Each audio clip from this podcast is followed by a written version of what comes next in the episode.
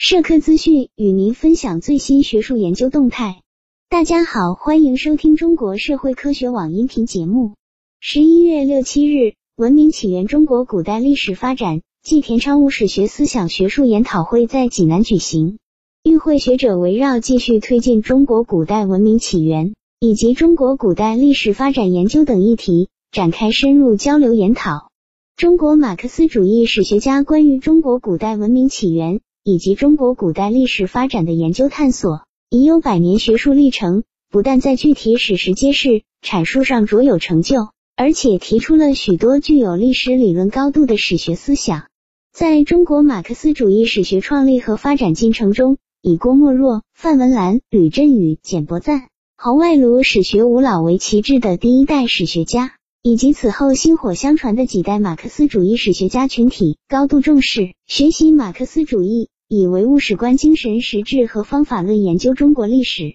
并把中国古代历史发展道路及其特点作为核心问题。山东大学党委副书记张永斌表示，田昌武作为第二代马克思主义史学家之一，运用马克思主义探讨中国历史发展规律，比较中西历史发展异同，在史学理论、文明起源、中国古代社会形态、古史分期。农民战争与农民问题、封建社会经济结构、中国古代思想文化及其与社会结构互动等方面，均有重大学术建树，自成一体，贡献巨大。中国社会科学院学部委员、中国殷商文化学会会长王振中表示，田昌武对中国文明和国家起源研究的贡献，主要表现在对三次社会大分工理论的订正。对三要素文明论的质疑与纠偏对接，即是如何形成的论述这三个方面，缅怀田昌武就是要发扬他的治学精神，在学术耕耘上继续前行。会议由山东大学历史文化学院、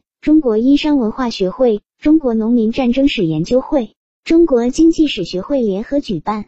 本期节目就到这里。如果你想收听更多音频节目，获取更多学术资讯，请关注和订阅中国社会科学网。让我们携手共同打造哲学社会科学爱好者的精神家园。感谢您的收听，我们下期再见。